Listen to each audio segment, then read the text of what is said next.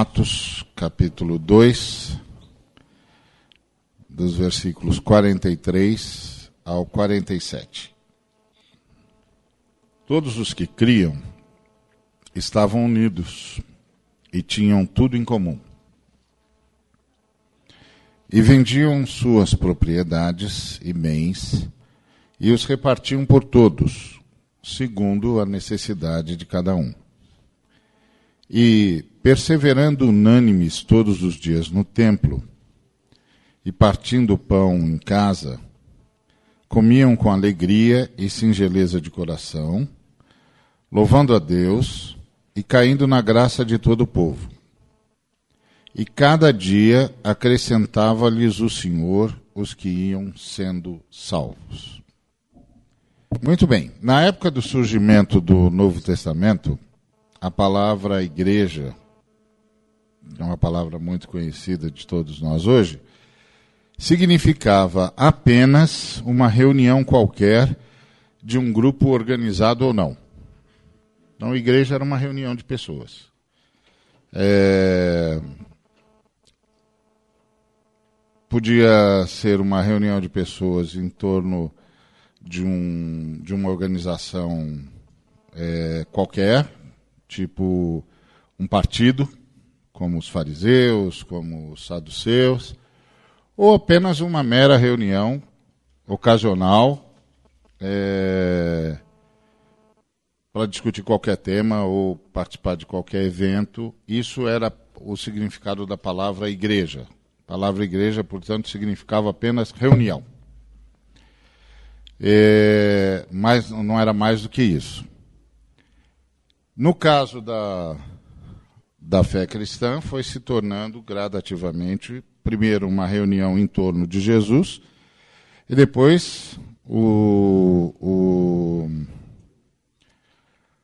o termo foi ganhando as conotações que tem hoje. Então, hoje, quando você fala em igreja, a pessoa normalmente pensa que você vai dar um nome e um endereço. Né? Sou da igreja tal, da rua tal. Mas no tempo do, do Novo Testamento, a igreja era apenas uma reunião qualquer de um grupo organizado ou não. Tá certo? Então, o que o texto nos fala é que havia um grupo que estava organizado, esse sim, em torno da sua fé. O texto diz: todos os que criam estavam unidos. Então era um grupo organizado em torno da sua fé, em torno daquilo em que acreditavam. E todos acreditavam em Cristo. Então era um grupo de pessoas que se reunia em torno da pessoa de Jesus Cristo, que é ah, aqueles em quem eles acreditavam. Então, igreja, na, na concepção do Novo Testamento, é, nunca foi, nunca teve a intenção de ser o que é hoje. Né? Hoje, como eu disse, é um local e um nome. Mas no Novo Testamento, quando nasce no Novo Testamento, é uma reunião em torno da pessoa de Jesus de Nazaré, o Cristo, em torno das suas ideias. Então, é, era isso. Então, o que o texto está dizendo é que havia um grupo de pessoas que se, que se organizaram em torno da sua fé. E que essas pessoas acreditavam em Jesus de Nazaré como o Cristo, aquele que, é, que seria o Messias de Israel, o ungido de Deus que hoje também a gente já perdeu a, a dimensão, porque hoje todo mundo diz que é ungido de Deus, né? Então, eu sou ungido do Senhor, não toque no ungido do Senhor, é, por aí vai. Todo mundo é ungido do Senhor. Mas no, no Novo Testamento só tem, é, é, tanto no Novo quanto no Antigo Testamento, o termo o ungido do Senhor era um termo diretamente vinculado ao libertador de Israel, aquele que os profetas haviam prometido.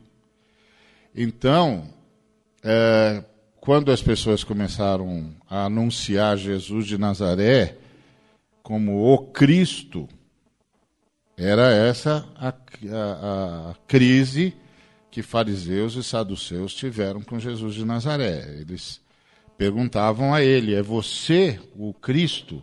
É você aquele que nós deveríamos esperar? É você o ungido do Senhor? É, essa era a pergunta que faziam para ele. Por quê? Porque eles estavam aguardando uma pessoa em especial, prometida lá no Gênesis, prometida pelos profetas, e que era chamado pelo povo todo, pelos teólogos de, de, do povo judeu, de o ungido, ou, em grego, o Cristo, que é o ungido. Então, ah, para eles não tinha essa crise. Quando você falava o ungido, estava é, falando do grande libertador de Israel. Então, esse povo se reunia em torno da sua fé. E qual era a sua fé? Eles acreditavam que Jesus de Nazaré era o ungido, que Jesus de Nazaré era o Cristo que continua sendo a grande diferença entre nós e o judaísmo. O judaísmo diz: o ungido ainda não veio. E a fé cristã diz: o ungido já veio e vai voltar. Então, essa é a diferença. Por isso, quando os irmãos começam a dizer eu sou ungido do Senhor, não toca no ungido do Senhor, porque é ungido do Senhor, eles não estão com, com a melhor, imagino que eles estejam com a melhor das boas intenções, mas eles não estão ajudando. Porque eles estão é, banalizando o termo. Esse termo pertence ao libertador da humanidade, prometido pelos profetas. Os profetas prometeram que viria um libertador aquele a quem Deus ungiria para libertar. Por isso que Jesus, quando lê Isaías 61, é, ele deixa muito claro: o Espírito do Senhor Deus está sobre mim, porque o Senhor me ungiu. E aliás, esse é um, esse é um outro equívoco, porque aí os irmãos falam assim: não, porque o Espírito Santo me ungiu. O Espírito Santo não unge. O Espírito Santo fica sobre o ungido. O Espírito do Senhor está sobre mim. Porque o Senhor me ungiu. O Senhor, o Pai, me ungiu. E porque o Pai me ungiu, o Espírito Santo veio sobre mim. É isso que Jesus está dizendo. Aí hoje você fala isso e o pessoal não entende mais, porque o pessoal inventou uma doutrina de que o Espírito Santo unge pessoas. E o Espírito Santo não unge pessoas, o Espírito Santo habita pessoas. Quem unge é o Pai, e o Pai já tem o seu ungido. E nós todos estamos debaixo da unção de Jesus. Então, Jesus de Nazaré é o ungido. E nós estamos sob Jesus de Nazaré, o ungido de Deus. E é no poder dele que nós falamos, é no poder dele que nós oramos, é no poder dele que nós nos movimentamos. E aí, porque nós estamos debaixo de Jesus de Nazaré, o ungido de Deus, o Espírito Santo veio habitar em nós. Porque o Espírito Santo habita na vida daqueles que se submetem ao ungido de Deus. E isso é o que as Escrituras ensinam. Quando nós fizemos essa confusão toda, nós perdemos a noção do que era unção, do que era. A, a, enfim, do que era igreja, etc. E a unção que você tinha no Antigo Testamento, de reis, de sacerdotes, no Novo Testamento virou ordenação. Então nós ordenamos os presbíteros. Ordenamos os presbíteros. Quando o, o camarada era ungido rei, ou ungido profeta, ou ungido sacerdote, ele era ungido na expectativa do libertador. Então ele sabia que ele tinha entrado em estado de serviço para promover a vinda do ungido de Deus. Então ele entrava para preparar o povo de Israel para a recepção do Cristo. Aí o Cristo veio e os seus não o receberam. É isso que o texto diz com todas as letras. Veio para o que era seu, e os seus não o receberam. Porém, a todos quantos o receberam, deu-lhes o poder de serem feitos filhos de Deus, a saber, aos que creem no seu nome. Ou seja, quando é que eu e você fomos feitos filhos de Deus? quando o Espírito Santo veio morar em nós. O Espírito Santo é o espírito da filiação. Porque é o Espírito que testifica com o nosso espírito que nós somos filhos de Deus. Então, o Espírito Santo é o espírito da filiação. Então, o que era o que nós chamamos de igreja primitiva? Era uma reunião de pessoas que criam que Jesus de Nazaré era o Cristo, o ungido de Deus, o grande libertador da humanidade. E que, portanto, tinham se submetido a ele. E uma vez submissos a ele, foram batizados pelo Espírito Santo. O Espírito Santo veio morar neles.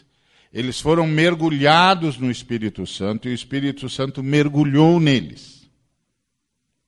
E eles foram declarados filhos de Deus. E isso é tudo que nós somos.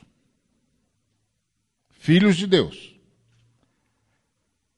Pelo poder da morte e da ressurreição de Jesus, o Cristo, e pela habitação do Espírito Santo, que estava sobre Cristo para deixar claro que ele era o ungido de Deus. Porque foi essa frase que Jesus Cristo disse: O Espírito do Senhor está sobre mim, porque o Senhor me ungiu para pregar boas novas aos cativos. Então, quem unge é o Pai. E o Pai ungiu a Jesus de Nazaré. E todos aqueles que creem que Jesus de Nazaré é o libertador da humanidade, por obra e graça do Pai, são batizados com o Espírito Santo e se tornam filhos de Deus. E formam o que nós chamamos de a igreja. Então, essa é a primeira coisa que a gente tem de entender para a gente saber do que é que nós estamos falando aqui, porque senão a gente vai confundir como o termo igreja hoje significa um montão de coisa e menos o que significava no Novo Testamento. Então, você fala em igreja, a mente viaja, né? Porque você não sabe direito do que, que o camarada está falando. Então, eu estou falando disso aqui. Esse grupo de pessoas que estavam unidos em torno de sua fé. Eles todos acreditavam que Jesus de Nazaré era o Cristo. E eles eram todos eles, porque creram em Cristo Jesus. Lembra da frase? Veio para o que era seu e os seus não o receberam. A todos, porém, que o receberam, deu-lhes o poder de serem feitos filhos de Deus, a saber, aos que creem no seu nome. Então, todos os que creem que Jesus de Nazaré é o Cristo, o ungido de Deus, são batizados com o Espírito Santo e se tornam filhos de Deus, porque o Espírito Santo é o Espírito que promove a filiação. Tá certo? Porque é o Espírito que testifica com o nosso espírito de que somos filhos de Deus. E isso é dado, o Espírito Santo vem aos que creem no nome de Jesus. Aos que creem que Jesus de Nazaré é o Cristo, o ungido de Deus para libertar a humanidade que creem que com a sua morte e a sua ressurreição, ele satisfez as demandas da santidade de Deus e abriu-nos a porta para sermos de novo recebidos pelo Pai, agora na condição, na condição de filhos. E aí todos, tudo que nós somos é filho de Deus. A gente pode ter N funções na comunidade da fé, mas tudo que a gente é, é filho de Deus.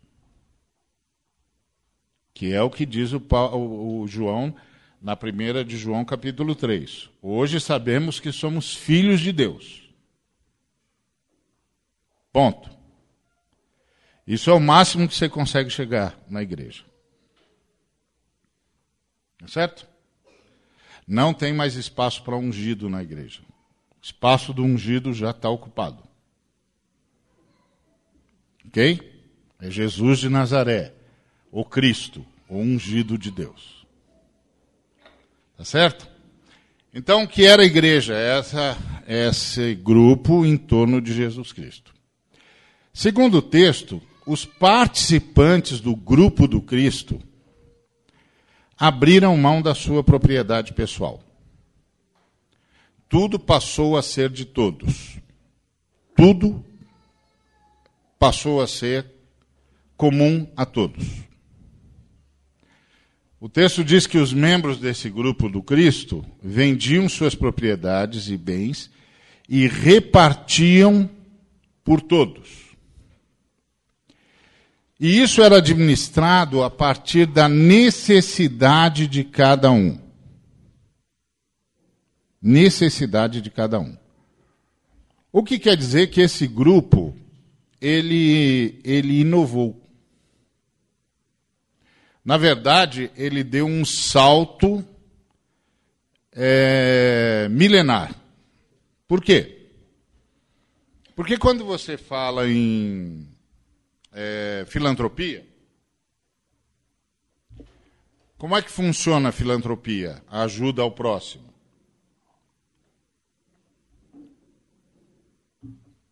Funciona assim: o próximo tem uma necessidade e eu tenho uma possibilidade. Então, eu ajudo o próximo não a partir da necessidade do próximo mas a partir das minhas possibilidades. Então pode ser que o próximo precise de mil reais, mas eu só posso dar cem. Então eu ajudo o próximo a partir das minhas possibilidades. Então eu dou cem reais para o próximo. E eu ajudei o próximo. Mas eu ajudei o próximo a partir das minhas possibilidades e não a partir das necessidades dele.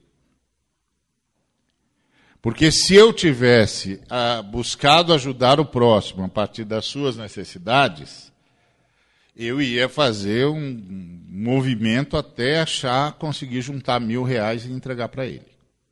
Porque o que ele precisa é de mil reais.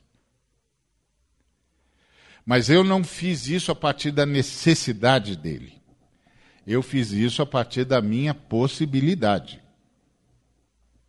Então, isso significa, na prática, o seguinte: eu reconheço que você tem necessidade, mas eu estou pronto a ajudar dentro das minhas possibilidades.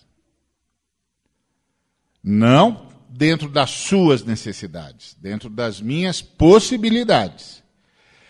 E o, o camarada necessitado ainda vai agradecer e muito. Afinal de contas, alguém se abalou do seu conforto para ajudá-lo. Ele vai agradecer e agradecer muito. Só que a igreja, de, a primeira igreja, não fazia isso. A igreja primeira administrava a ajuda ao irmão a partir da necessidade do irmão e não das possibilidades da igreja. Ou seja, traduzindo numa linguagem moderna, a igreja primitiva foi primeiro, a primeira organização que eu tenho notícia, pode ser que tenham havido outras antes dela, mas que eu tenho notícia, que usou o princípio uh, da justiça, o primado da justiça. Ou seja, qual é o primado da justiça? O primado da justiça é que o, o cidadão é um ser de direito, então, se ele tem uma necessidade, o Estado tem um dever. Isso é o primado de justiça, não é? O cidadão é um sujeito de direitos, então, se o sujeito tem uma necessidade ou um direito, o Estado tem um dever.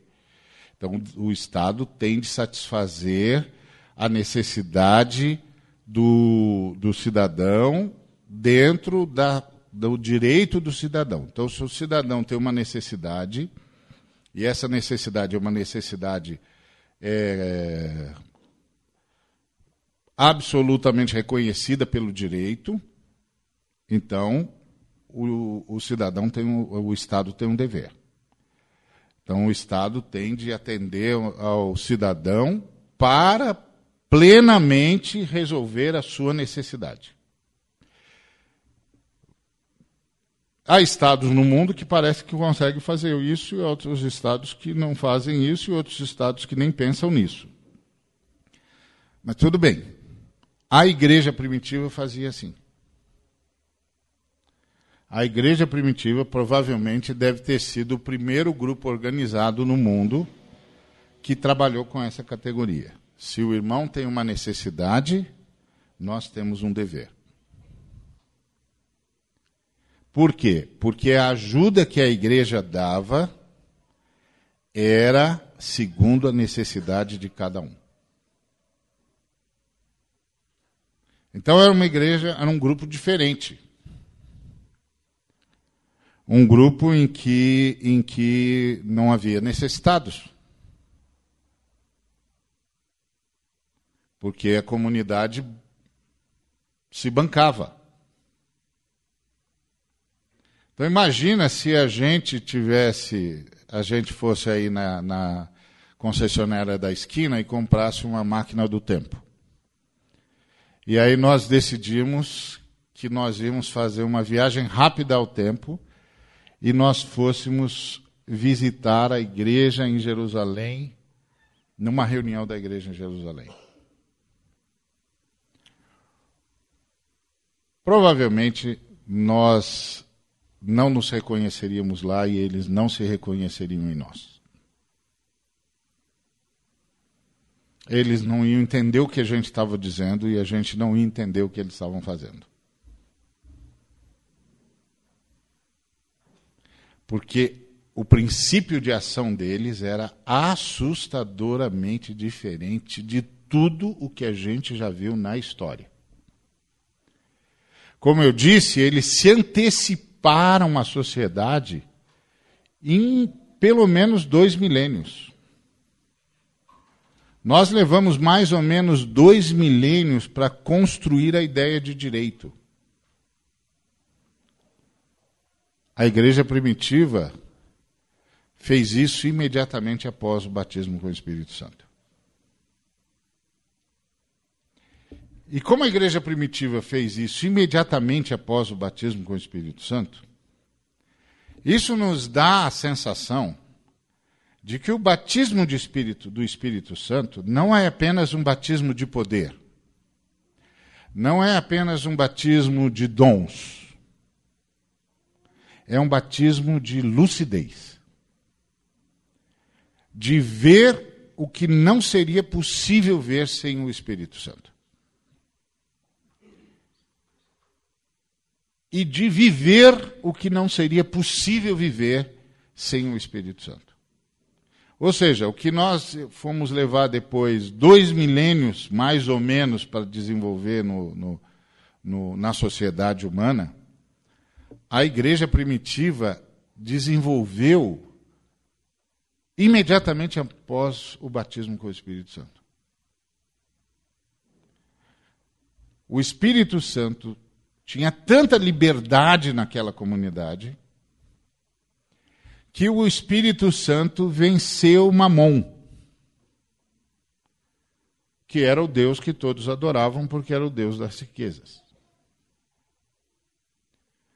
O Espírito Santo quebrou o poder de Mamon na vida das pessoas e as pessoas imediatamente foram libertas de todas as suas posses. Uma vez eu ouvi o Samuel Camaleison dizer uma coisa muito interessante. Ele disse assim: Você só possui aquilo que você doa. Aquilo que você não consegue doar possui você. Então você só possui aquilo que está o tempo todo, na sua perspectiva, disponibilizado para doação. Aquilo que, na sua perspectiva, não está disponibilizado da, para doação, possui você. Por isso que nem passa pela cabeça da gente doar aquilo. Porque não é a gente que possui aquilo, é aquilo que possui a gente. Então, o que o, o, o Espírito Santo fez de uma forma surpreendente é que ele libertou as pessoas de todas as suas posses. As pessoas da igreja primitiva possuíam, não eram possuídas. E se libertaram, doaram tudo. Impressionante. E por causa disso, a igreja tinha tudo em comum. E eles criaram um, um paradigma que só veio a ser recuperado milênios depois, pelo menos dois milênios depois deles, que é o paradigma do direito. O sujeito tem uma necessidade, a comunidade tem um dever. Então, é, essa era a igreja primitiva. Eles se reuniam todos os dias no templo. Eles se reuniam todos os dias no templo porque eles ainda não tinham se libertado do templo. Mas depois eles se libertaram do templo, era o templo de Jerusalém, né? É, quando o texto diz aqui, eles se reuniam todo dia no templo, eles se reuniam no templo de Jerusalém, o templo é, construído por Salomão e agora reconstruído por Zorobabel e enfeitado por, por Herodes.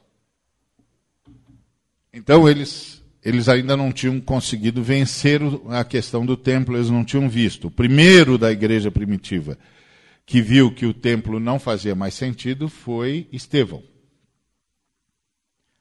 Estevão foi o primeiro que disse, pessoal, isso aqui não tem mais nada a ver. Porque no começo eles tinham coisa, algumas coisas ainda meio absurdas. Por exemplo, o sujeito era sacerdote no templo em Jerusalém e era membro da igreja. Então, no sábado, ele estava sacrificando animais. E no domingo, ele estava prestando culto ao Cordeiro de Deus que tira o pecado do mundo. Quer dizer, não, não combinava, né? O Cordeiro de Deus já tirou o pecado do mundo, então não precisa mais sacrificar nenhum cordeiro. Acabou, já foi, já era, passou. Viva, viva a liberdade dos cordeiros, não é? Os cordeiros não vão mais ser sacrificados. Acabou. Então, é, isso eles levaram tempo. Eles levaram tempo para perceber. Ah, o primeiro que percebeu foi Estevão e morreu por causa disso. Mas o apóstolo Paulo, ele foi o cara que levou a mensagem de Estevão até as últimas consequências e realmente é, fez a igreja, levou a igreja a romper com o judaísmo. Que é muito curioso, né? Porque o apóstolo Paulo era o Saulo de Tarso.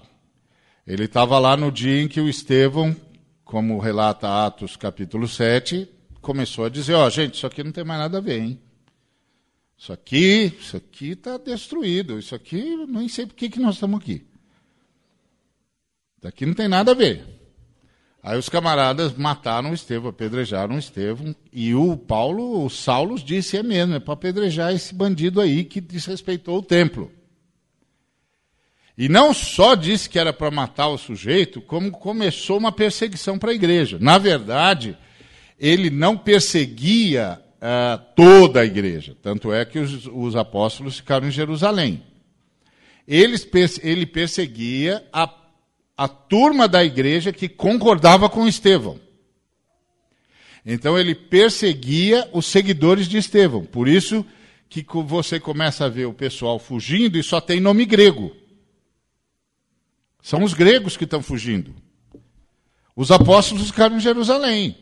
Agora pensa comigo, se você fosse perseguir uma organização qualquer, qual o grupo que você queria pegar primeiro, de cara? Os líderes, certo?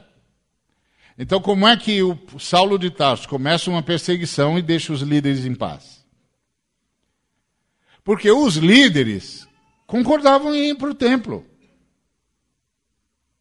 O Pedro, o João, eles iam para o templo, o Tiago, eles iam para o templo numa boa. O Estevão é que começou a romper com isso. E o Estevão é uma dor de cabeça para os apóstolos. Porque o Estevão começou a dizer, gente, isso não tem mais nada a ver. Só que assim, não dava para acusar o Estevão de herege, por exemplo, de rebelde, por exemplo, porque o Estevão era cheio do Espírito Santo, poderoso em palavras e realizava os mesmos milagres que os apóstolos. Está percebendo? O Estevão era um camarada que começou a dizer que isso não tem mais nada a ver. E os apóstolos não podiam fazer nada por ele, contra ele, porque ele era cheio do Espírito Santo. Ele era poderoso em palavras. E ele realizava os mesmos sinais do reino que os apóstolos realizavam. Ele por onde ele ia, as pessoas iam sendo curadas, tudo igual. Ele era um homem de Deus. O primeiro homem de Deus a ver que, que a fé cristã era uma ruptura com o passado. Aí o Saulo começa a perseguir. Agora você se coloca no lugar do Saulo. Ele está indo no caminho de Damasco. Vai para acabar com todo mundo que acredita do mesmo jeito que o Estevão. Aí Jesus o derruba.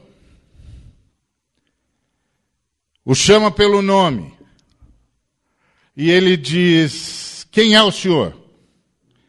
E Jesus disse: Eu sou Jesus a quem, a quem persegues. Não, não achava que estava perseguindo Jesus.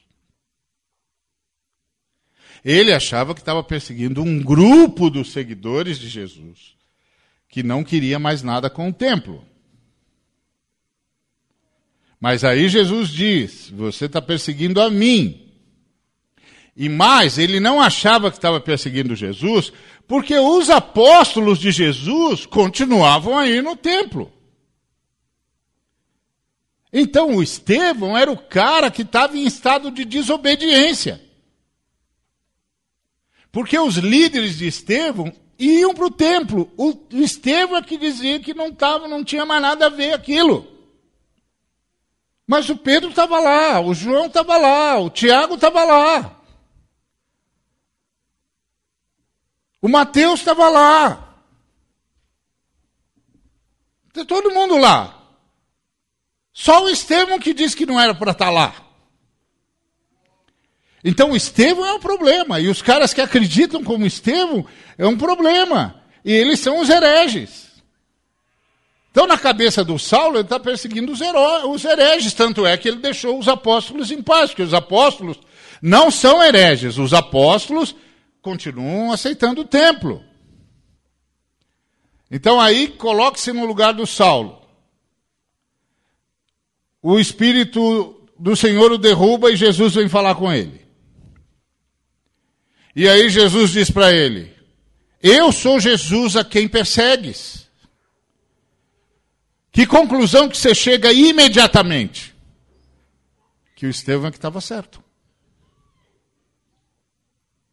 O Estevão é que tinha a palavra de Jesus. Ele que estava certo. Então, o Paulo continua a partir da mensagem de Estevão. Você pergunta, a partir da onde o Paulo começou? Do que ele ouviu Estevão pregar. É como se no dia que ele estava lá ouvindo Estevão, o Espírito Santo dissesse para ele: presta muita atenção nesse servo meu, no meu filho, porque eu vou recolhê-lo, mas você vai continuar da onde ele parou. É você que vai fazer isso aí que ele está dizendo.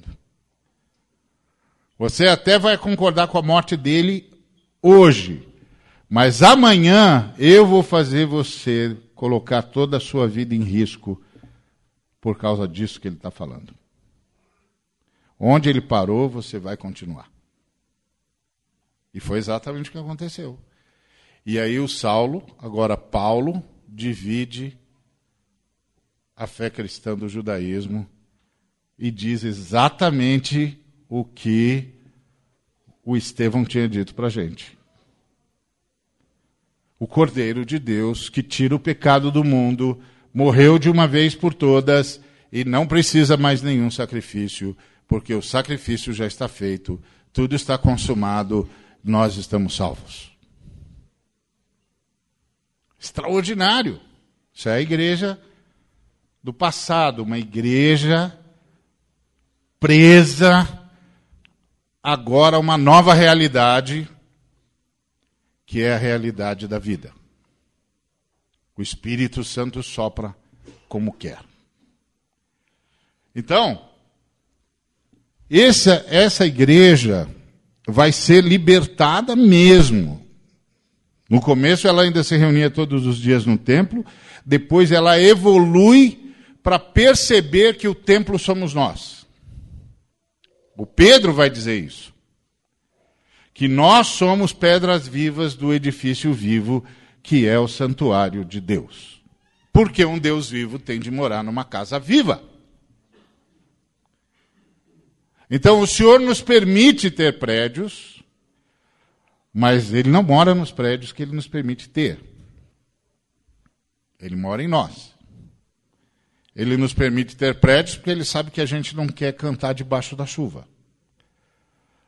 Nem quer dançar na chuva, embora isso seja antológico, para nós não é. Não quero dançar na chuva, não quero cantar debaixo da chuva. Então tá bom, então pode ter prédio. Mas o Senhor não mora em prédios feitos por mãos humanas. Ele mora no prédio que ele fez. E o prédio que ele fez somos nós. Então, aí, por isso que a igreja vai ganhando uma, o termo igreja vai ganhando um outro, uma outra conotação, porque o termo igreja passa a ser a casa de Deus. Quando nós perdemos a noção de que a casa de Deus somos nós e transferimos isso para um prédio, a gente começou a construir os grandes templos. E chamar os grandes templos bonitos, alguns deles extraordinariamente bonitos, e a gente começou a chamá-los de casa de Deus. Mas Deus é vivo e só mora em casas vivas. Tá certo? Não quer dizer que os templos não sejam bonitos. Ah, está tudo bonito. Mas aqui não é a casa de Deus, é a nossa casa. Porque a gente não quer tomar chuva enquanto canta. Tá, tá, tá certo, tá, tá, não tem nenhum problema, desde que não, que não dê a, ao prédio a conotação que ele não tem. Tá certo? Então esses esses irmãos estão inovando. Eles se reuniam e pensavam todos do mesmo jeito. Por quê? Porque eles ficavam estudando com os apóstolos o tempo todo. Eles perseveravam no ensino dos apóstolos. Às vezes a gente fala da igreja primitiva, de como ela viveu, etc, etc, e as pessoas pensam assim: ah, foi uma coisa intuitiva. Não, não foi uma coisa intuitiva.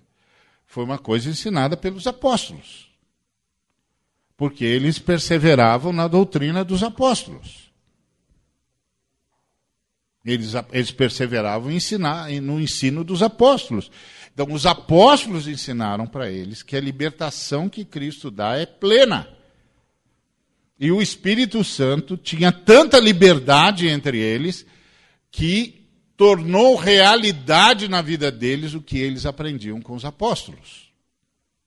E os apóstolos ensinavam isso por uma razão muito simples. Os apóstolos viveram assim com Jesus. Foi o que Jesus ensinou para os apóstolos. E foi como eles viveram. Lembra da, da, do, do, do Levi na coletoria? O Senhor disse: segue-me. E ele abandonou tudo. Ele abandonou tudo. Sabe o que é um cara, vocês aqui que vivem em Brasília, sabe o que é um cara trabalhando para o Estado? Tá certo? Então, imagina, o cara tá lá trabalhando para o Estado. Tá lá na coletoria. No meio do expediente. Jesus passa lá e diz: Me segue. O cara larga tudo do jeito que está sobre a mesa. Levanta e vai embora. Quando esse cara vai assumir a liderança da igreja, o que, que você acha que ele vai ensinar? O que, que você acha que ele vai ensinar? O Pedro. O Pedro era discípulo meio período. Não é? Então, metade do tempo ele estava pescando, metade do tempo ele estava com Jesus, metade do tempo ele estava pescando, metade do tempo ele estava com Jesus. Aí um dia ele não pescou nada, que era uma coisa impressionante, não pescou nada. Aí Jesus chegou, perguntou para ele se podia subir num barco para falar com o povo. Pode. Aí ele sobe, termina de falar com o povo e diz: E aí, como é que foi a pesca hoje? Aí o Pedro disse: Ah, hoje não deu certo. Trabalhamos duro, não deu certo. Aí Jesus disse: Vai lá, se faz ao largo e joga a rede do lado direito. Pode jogar. O Pedro diz: Bom, senhor, é o seguinte. Dos dois aqui, pescador sou eu, o senhor é carpinteiro. Eu entendo desse negócio aqui. Agora não dá mais peixe. Não é mais horário de peixe. O horário de peixe passou e eles nem vieram. O senhor está dizendo que eles vieram fora de hora? Que eles perderam a hora e estão chegando agora? Imagina! Eles nem vieram. Mas tá bom, sob tua palavra. Aí ele lança a rede, é peixe para todo lado. Aí ele cai de joelhos e diz: Senhor, se afasta de mim porque eu sou pecador. Ué, por que, que ele fez isso? Ele entendeu o que Jesus tinha dito para ele. Jesus estava dizendo: escuta, você não fica tempo comigo porque você está preocupado com como é que vai sustentar a família, né? Então, é, você pescou aqui hoje a noite toda e não pescou nada, né? É. Isso aqui é impossível, né? Porque aqui é a região mais piscosa do, do império, né? É, e era mesmo, as pessoas iam lá porque lá até um pescador como eu conseguia pescar, porque eu sou ruim toda a vida. Eu sou do tipo que o bichinho vem, come a isca e eu não percebo. Ele sai dando risada. É claro que eu explico isso dizendo que eu sou ecológico, mas na verdade eu sou é ruim mesmo. Eu não, não consigo perceber que que o bichinho está puxando o, o, o, comendo a isca que é hora de fisgar. Não consigo perceber. Então, mas lá até um cara como eu conseguiria pescar. Aí o que, que Jesus está dizendo para o Pedro? Jesus está dizendo para Pedro o seguinte: Ó oh, meu filho, você tem o melhor barco, você é o melhor pescador, as suas redes são ótimas, mas quem tem os peixes sou eu. Você está preocupado como é que você vai sustentar a sua família? Quem você acha que sustenta o universo? Quem você acha que tem sustentado você o tempo todo? Então é como se Jesus, a hora que o Pedro lançou, lançou as redes, Jesus fez esse gesto: tó os peixes. Estavam aqui comigo, tó. Eles vieram os borbotões. O navio quase vai a pique. Aí esse cara abandona tudo. Abandona tudo, entrega o negócio. Quando ele se torna líder da igreja, o que, que você acha que ele vai ensinar? Vai ensinar a forma como viveu. Entendeu? Imagina o Pedro falando: Olha, irmãos, quando Jesus estava entre nós, eu tinha essa mesma dúvida que você tem. Sabe o que ele fez? Vou contar para vocês. Ó, Sentiu o drama do negócio? Você diz: Ah, tá bom, não entendi, senhor. Tá certo, irmão. Não, não tenho mais nenhuma dúvida, já entendi. Já entendi quem é que manda nesse negócio. Quem é que controla o universo, eu já entendi. Então, essa igreja é uma igreja que fazia tudo a partir dessa perspectiva. E aí os irmãos tinham o mesmo padrão de vida. O mesmo padrão de vida. Comiam juntos todos os dias, repartidos em casas que agora eram de todos.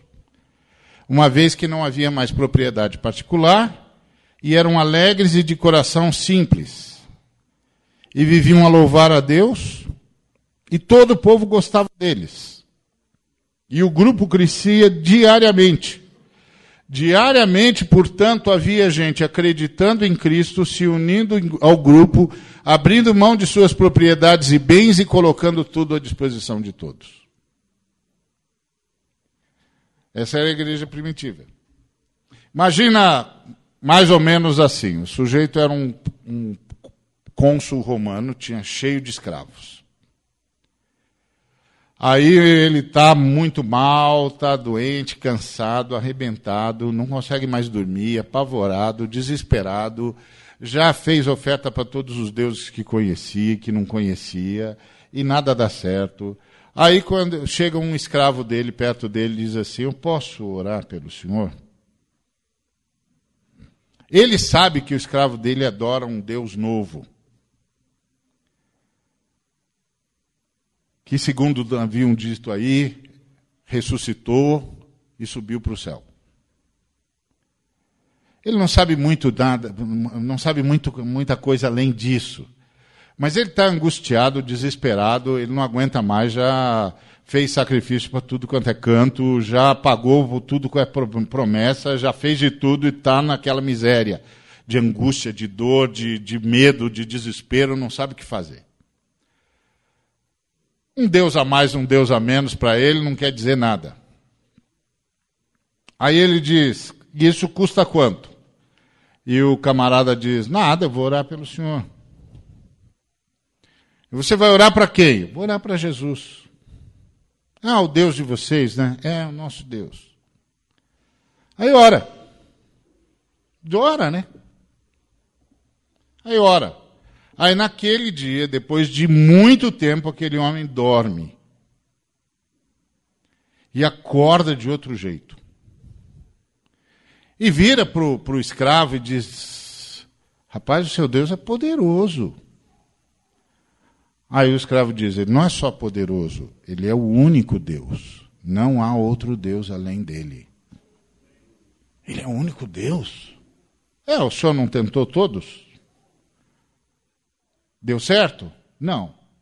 Pois eu falei com ele, ele é Deus, ele fez. O senhor não quer ir na nossa reunião? Eu vou. Aí ele vai na reunião, ainda deu sorte que tem um dos, dos apóstolos visitando lá o local e conta para eles como foi Jesus e fala de Jesus e ele entrega a vida para Jesus. Aí no dia seguinte, tudo na casa dele mudou. Por quê? Porque, em primeiro lugar, ele descobriu que o escravo dele era o presbítero da igreja da qual ele agora é membro. É o meu presbítero. E ele descobriu que todos os escravos deles eram cristãos e que todos os cristãos são irmãos e ele agora é cristão. Então eles não são mais meus escravos, eles são meus irmãos. E ele imediatamente abre mão de tudo. E aí chega um, um outro cônsul para visitá-lo e vê que todo mundo anda na casa como se a casa fosse deles. Aí diz para ele: O que está acontecendo? Os seus escravos andam na casa como se a casa fosse sua, fosse deles. E aí ele diz: Eu não tenho mais escravos. Você não tem mais escravos? Não, não tenho mais escravos. Eles todos são meus irmãos. Você ficou louco? Não, fiquei não. São meus irmãos. Tá, mas, mas eles andam na sua propriedade. Eu não tenho mais propriedade. Como você não tem mais propriedade? Ué, eu entreguei a vida para Cristo. Cristo agora é dono de tudo. Cristo é dono de mim e de tudo. Eu não tenho mais nada. Aí o camarada diz: Você é louco. Ele diz: A minha loucura é muito mais sábia do que a sua sabedoria. Eu sou salvo. Essa é a igreja primitiva. Nós hoje temos uma igreja que crê na Bíblia e tal, mas é uma igreja em que as pessoas foram transformadas em filhos de Deus, mas ainda não estão salvas de tudo que as amarra. Elas não desenvolveram a salvação. Elas ainda têm muitas coisas que as possuem. Então, essa era outra igreja. Então, essa igreja abria mão de suas propriedades. Essa, essa igreja era conhecida como a comunhão dos santos. Eles eram chamados e trazidos para fora do império das trevas para servirem ao Criador no reino da luz. Então, eles tinham plena consciência de onde estavam agora. Agora eles estavam na luz. Essa igreja não precisava orar por necessidades materiais e sociais Bastava contar para os irmãos que a comunidade resolvia tudo. Porque tudo era de todos. Deus havia respondido a priori todas as orações por necessidades materiais e sociais, fazendo surgir uma comunidade solidária. O pedido, o pão nosso de cada dia dá-nos hoje, estava respondido e diariamente. porque todos compartilhavam de todos. Então, para haver o pão nosso, não pode haver o pão, o bem ou a propriedade minha. Todos os bens e todas as propriedades têm de ser de Cristo. Mais tarde, eles elegeram um grupo de pessoas chamados de diáconos, garçons, para cuidar disso. Então, diante de qualquer necessidade, bastava procurar os garçons, que a comunidade cuidava de tudo. Era o princípio do direito. Se alguém tinha uma necessidade, a comunidade tinha um dever. Essa igreja não existe mais. Mas existiu. Era uma igreja cheia do Espírito Santo. Essa igreja era uma igreja que orava, porque cria no poder de Deus, no poder do Cristo. Eles oravam por cura física, eles oravam por tudo. Eles criam. Eles criam. Eles criam que tudo era de Deus e que Deus podia usar qualquer coisa para fazer tudo que a vontade dele decidisse que era para ser feita. Eles não ficavam fazendo varredura espiritual para ver se tinha algum problema. Eles não ficavam perguntando sobre maldição hereditária. Eles só oravam.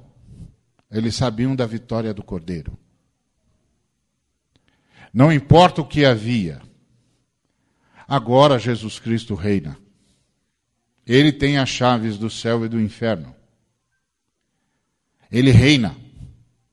Ele é o Senhor de ontem, de hoje e do amanhã. Não tem que ficar fazendo varredura nenhuma. Só precisa invocar o nome de Jesus. O poderoso nome de Jesus. Como dizem os irmãos da Índia, Yesunanjai o poderoso nome de Jesus. Porque ele reina.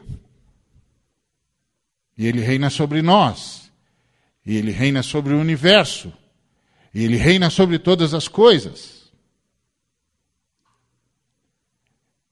Ele não é o Senhor porque a gente crê nele. Ele é o Senhor porque ele venceu na cruz e na ressurreição. E ele tem as chaves do céu e do inferno e ele governa o universo em nome da Trindade. O poderoso nome de Jesus. Essa igreja não existe mais. Uma igreja que não acredita mais no poder do Cristo. E pelo que orava a igreja do Novo Testamento, uma vez que não precisava mais orar por um montão de coisa? A igreja do Novo Testamento orava por Jesus. Lá no, em Atos 4, diz assim: Mas eles ainda os, os ameaçaram muito mais, e não achando motivo para os castigar, soltaram-nos por causa do povo porque todos glorificavam a Deus pelo que acontecera, pois tinha mais de 40 anos o homem em quem se operara esta cura miraculosa. E soltos eles, foram para os seus e contaram tudo o que lhes havia dito os principais sacerdotes e os anciãos. Ao ouvirem isso, levantaram unanimemente a voz a Deus e disseram: Senhor, tu que fizeste o céu, a terra, o mar e tudo que neles há, que pelo Espírito Santo, por boca de nosso pai Davi, teu servo, disseste: Por que se enfureceram os gentios e os povos imaginaram coisas vãs? Levantaram-se os reis da terra e as autoridades ajuntaram-se a uma contra o Senhor e contra o seu ungido. Porque verdadeiramente se ajuntaram nessa cidade contra o santo servo Jesus, teu santo servo Jesus, ao qual ungiste.